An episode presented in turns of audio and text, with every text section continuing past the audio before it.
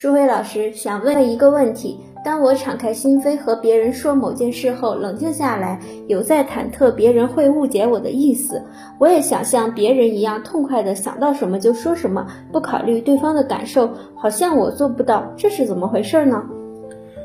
如果我们单纯的去看你的问题的话，啊，可以给你一个解释，就是说你的内心不够自由。但是我又会觉得呢，这样解释的话呢，有点太不管不顾了。因为什么？我忽略了一点，就是你是一个非常擅长照顾别人的人，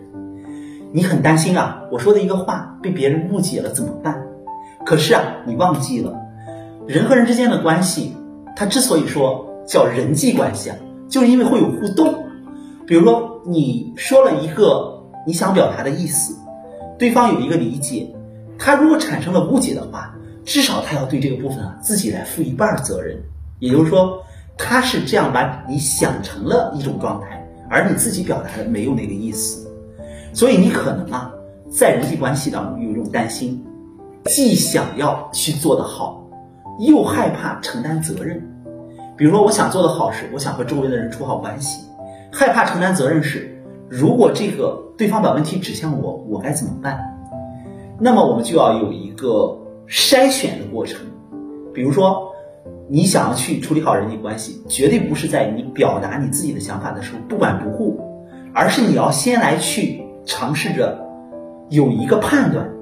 这个人是不是适合和你深交，你是不是适合和这个人建立更多的关系，在这种状态下呢，你也有了一个选择，就是你先有一个选择，再接下来呢就看一看，你去验证这个选择，这样做。可能会给你带来一点苦恼，尤其在一开始的时候，因为你会发现，你可能你觉得是这样的，结果不一定是。但是呢，随着成长呢，你会发现你在关系当中啊，越来越有感觉了。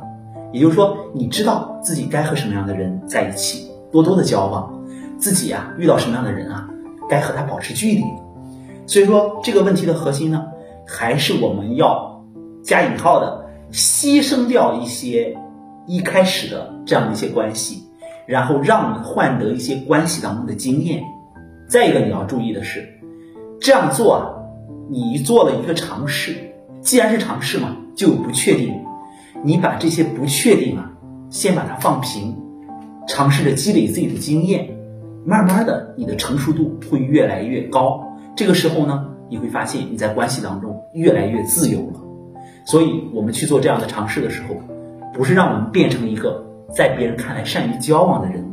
而是要让我们变成一个对真实的关系有着自己的适应能力和把握力的人。